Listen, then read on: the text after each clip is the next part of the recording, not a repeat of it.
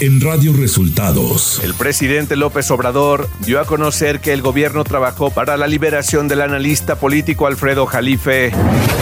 Muerto el bloque de contención con el PRI y el PAN en el Senado, afirma Dante Delgado.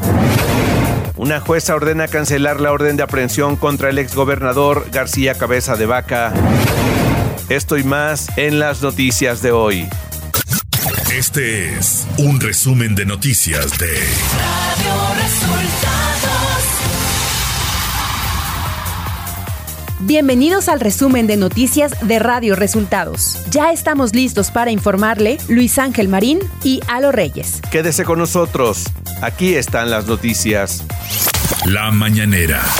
En la conferencia de prensa de este jueves, el presidente Andrés Manuel López Obrador reveló que su gobierno trabajó para liberar al analista político Alfredo Jalife, detenido la noche del martes en la Ciudad de México, después de que la exsecretaria de Economía Tatiana Cloutier lo acusara por difamación y violencia política en su contra. Bueno, pues ya eh, lo más importante es que se liberó a Jalife, estuvimos pendientes hasta en la noche para que se procurara su libertad. Además, el presidente afirmó que debe garantizarse la libre manifestación de las ideas, que no haya censura y aunque pueda haber excesos, recalcó que no debe delimitarse la libertad de expresión. Sí, tenemos que garantizar la libre manifestación de las ideas, que no haya censura. Pueden haber excesos, pero eh, no debe delimitarse la, la libertad. Y luego de que el ministro Javier Lainez frenara la extinción de los 13 fideicomisos de la Suprema Corte, el presidente López Obrador afirmó que el magistrado anda muy activo. Pues este eh, está muy activo el ministro Lainez, porque fue el que intervino en lo de Nuevo León, estuvo de guardia, intervino en esto de los fideicomisos para que no devuelvan el dinero los integrantes del Poder Judicial. Y también intervino ayer en lo de los vapeadores. O sea, está bateando arriba de 300. Después de que Dante Delgado anunciara el término del bloque de contención en el legislativo, lo que permitiría que las reformas al Poder Judicial y otras del presidente pasen de manera directa, López Obrador dio a conocer que tiene programado enviarlas en el mes de febrero. Bueno, yo pues respeto las decisiones que se tomen en los partidos. Nosotros tenemos ya un plan para que las iniciativas que voy a enviar se presenten en el mes de febrero. Elecciones 2024. Tras lo ocurrido en Nuevo León, el dirigente de Movimiento Ciudadano, Dante Delgado, dio por desaparecido y muerto el llamado bloque de contención que operaba en el Senado y culpó de ello al PRI y al PAN. Delgado señaló que esos dos partidos pueden seguir siendo bloque de oposición, pero ya no de contención. Los agravios siempre tendrán consecuencias, apuntó Delgado Ranauro. Por su parte, la senadora del PRI, Beatriz Paredes Rangel, señaló que en muchas ocasiones Movimiento Ciudadano no vota junto con el PAN, PRI y PRD, por lo que el anuncio de Dante Delgado no es algo que sorprenda. MC a veces ha votado con eh, el PAN, el PRI y el PRD, otras veces no ha votado con, con el PAN, el PRI y el PRD, entonces no es un asunto que nos sorprenda. El MC a veces vota con un nosotros y a veces no vota, no es algo que sorprenda.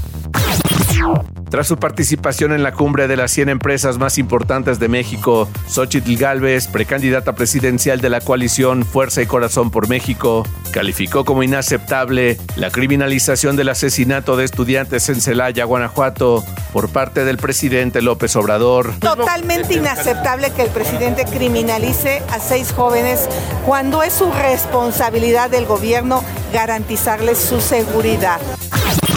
Claudia Sheinbaum Pardo, precandidata a la presidencia de Morena, PT y Partido Verde, luego de reunirse con la militancia en Acatlán, Puebla, dijo a los medios de comunicación que la prueba PISA es cuestionable. Bueno, la prueba PISA tiene muchas críticas en el terreno educativo porque es una prueba única para evaluar la educación en cualquier país del mundo y no toma en cuenta las características de cada país, no toma en cuenta la cultura. Entonces, de por sí es una prueba cuestionable.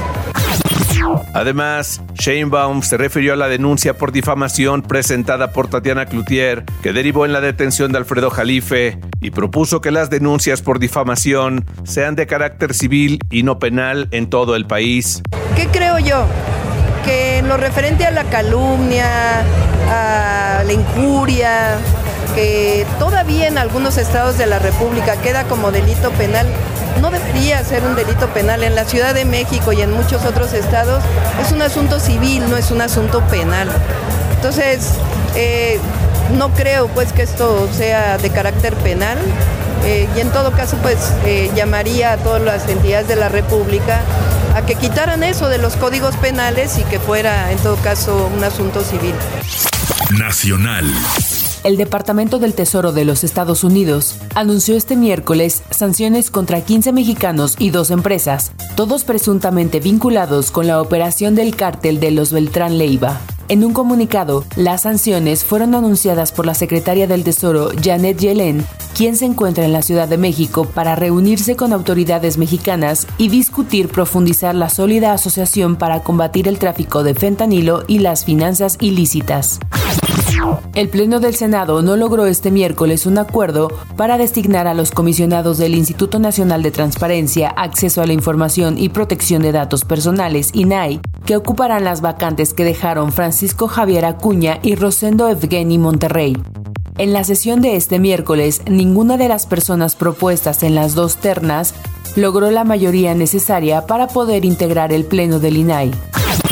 El primer tribunal colegiado de apelación de materia penal del primer circuito ratificó que ya es sentencia absolutoria que pone fin al proceso e impide una nueva persecución penal en contra de Rosario Robles Berlanga respecto al juicio por el que pasó tres años en prisión, acusada de haber cometido ejercicio indebido del servicio público en el caso conocido como la estafa maestra. En votación dividida, la segunda sala de la Suprema Corte de Justicia de la Nación otorgó un amparo en contra del decreto del 31 de mayo del año pasado que prohibió la circulación y comercialización de cigarros electrónicos, conocidos como vapeadores, y cualquier otro dispositivo electrónico de administración de nicotina. Sin embargo, como no se alcanzó una mayoría calificada, esta decisión solo beneficiará al establecimiento que promovió el juicio. Omar Fayad, exgobernador de Hidalgo, admitió este miércoles 6 de diciembre frente a la Comisión de Relaciones Exteriores y de Relaciones Exteriores Europa del Senado que no tiene ningún mérito para ser embajador en Noruega. A pesar de su sinceridad, Fayad presentó su plan de trabajo, por lo que fue votado y ratificado como embajador de Noruega. Ciudad de México. La Suprema Corte de Justicia de la Nación autorizó este miércoles reanudar las corridas de toros en la Plaza México, suspendidas desde mayo de 2022 por orden de un juez federal. Así lo informó el recinto taurino. La México consideró que esta resolución deja un precedente positivo en favor de las libertades y derechos constitucionales a la libre determinación, cultura, libre concurrencia y trabajo digno, así como valores como la tolerancia y el respeto. Información de los estados. Una jueza federal ordenó cancelar la orden de aprehensión librada contra el exgobernador de Tamaulipas, Francisco Javier García Cabeza de Vaca, quien fue señalado por la Fiscalía General de la República de ser probable responsable de los delitos de delincuencia organizada y operaciones con recursos de procedencia ilícita. La juzgadora consideró que Cabeza de Vaca sufrió persecución política. Ante las declaraciones del presidente de la República Mexicana, Andrés Manuel López Obrador, en las que aseguró que los seis jóvenes que fueron asesinados en el municipio de Celaya estaban involucrados en temas de drogas, el alcalde Javier Mendoza Márquez lamentó estos señalamientos. El alcalde resaltó que la federación también tiene que asumir su responsabilidad en el tema del consumo de sustancias y no solo echarle la carga al municipio y al Estado. La gobernadora de Aguascalientes, Tere Jiménez, se reunió con más de 1.300 trabajadores de la educación como directores de escuelas, supervisores, jefes de área y enseñanza, asesores pedagógicos y titulares de áreas estratégicas, con el propósito de reconocer la labor que han realizado en este año 2023 a favor del sector educativo del Estado. Además, la gobernadora hidrocálida sostuvo que Aguascalientes tendrá más mujeres profesionistas en ciencia y tecnología, cuyo rol será fundamental para que continúe la llegada de empresas y empleos bien pagados en el Estado. Esto durante el arranque del programa Tecnolochicas que impulsan autoridades estatales y Fundación Televisa. Economía. De acuerdo a cifras del INEGI, la inflación se ubicó en noviembre en 4.32% anual, desde el 4.26% de octubre, lo que interrumpió una racha de nueve meses de desaceleración. A pesar del avance de la inflación, la cifra se ubica por debajo del 4.40% anual, estimado por analistas consultados en la encuesta más reciente de Citibanamex. Clima. El Servicio Meteorológico Nacional anunció que para este 7 de diciembre prevé que la llegada del Frente Frío 15 ingresará al noroeste del país. Interaccionará con un canal de baja presión ubicado en esta región y las corrientes en chorro polar y subtropical, produciendo fuertes rachas de viento y posibles tolvaneras en la península de Baja California y Sonora. En tanto, por la masa de aire frío asociada al Frente Frío número 13, continuará el ambiente frío a muy frío, principalmente en zonas altas del noroeste, norte, noreste, centro, oriente y sureste de México. De acuerdo con el comunicado del organismo dependiente de la Comisión Nacional del Agua, canales de baja presión extendidos en el interior de la República Mexicana, aunado al ingreso de humedad generado por la corriente en chorro subtropical, originará lluvias fuertes con puntuales muy fuertes en Veracruz y Chiapas, intervalos de chubascos en Tamaulipas, San Luis Potosí, Zacatecas, Aguascalientes, Nayarit, Jalisco, Colima, Michoacán, Guanajuato, Querétaro, Hidalgo, Estado de México, Ciudad de México, Tlaxcala, Puebla, Tabasco y Guerrero. Radio Resultados Internacional. Amnistía Internacional pidió este jueves que sea investigado como crimen de guerra un ataque por el ejército de Israel en el sur del Líbano, que el 13 de octubre causó la muerte de un periodista de la agencia Reuters y heridas a otros seis informadores. En un comunicado, Amnistía Internacional asegura haber verificado más de 100 videos y fotografías, analizado fragmentos de armas del lugar y entrevistado a nueve testigos sobre los ataques israelíes contra el grupo de periodistas y que fueron probablemente un ataque directo contra civiles que debe ser investigado como crimen de guerra. El expresidente de Perú, Alberto Fujimori, salió del penal de Barbadillo, donde cumplía una condena por abusos a los derechos humanos, tras una orden que exige su liberación, emitida por el Poder Judicial de Perú. Durante las primeras horas del martes 5 de diciembre, el Tribunal Judicial del país andino ordenó la liberación del exmandatario, que cumplía una pena de 25 años por ataques adjudicados a su gobierno. Agentes de policía respondieron este miércoles a un tirador activo confirmado en un edificio de la Universidad de Nevada en Las Vegas, anunció la universidad en una publicación en la red social X. La policía dio a conocer que el sospechoso que fue abatido en el lugar era un profesor universitario de 67 años. Además de las tres personas asesinadas por el atacante, una más resultó gravemente herida por los disparos. Y hasta aquí las noticias en el resumen de Radio Resultados. Hemos informado para ustedes Luis Ángel Marín y Alo Reyes.